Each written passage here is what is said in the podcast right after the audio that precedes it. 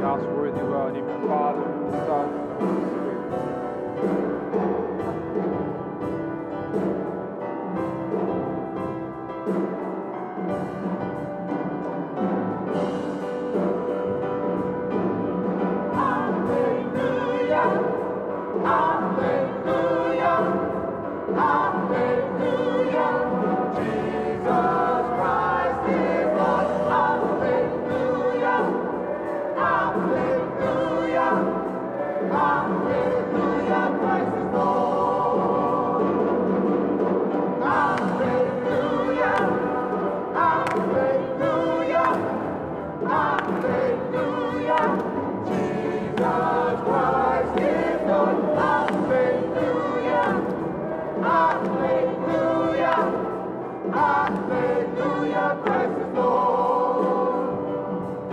Speak, Lord, your servant is listening.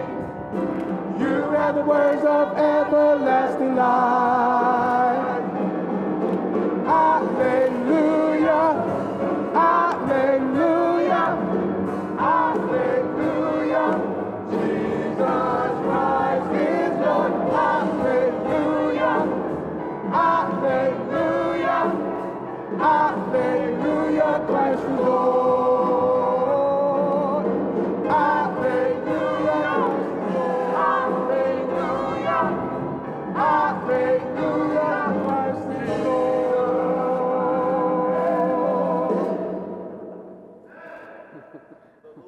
With you. And with your spirit. A reading from the Holy Gospel according to Mark. Glory be to you, Lord.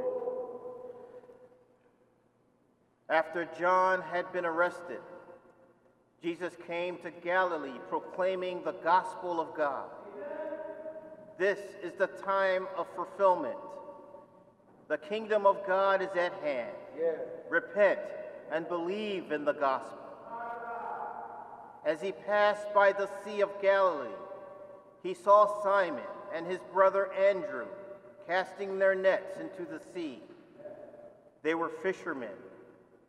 Jesus said to them, Come after me, and I will make you fishers of men. Then they abandoned their nets and followed him. He walked along a little farther and saw James, the son of Zebedee, and his brother John. They too were in their boats mending their nets. Then he called them. So they left their father Zebedee in the boat, along with the hired men, and followed him. The Gospel of the Lord. Praise you, Lord Jesus Christ.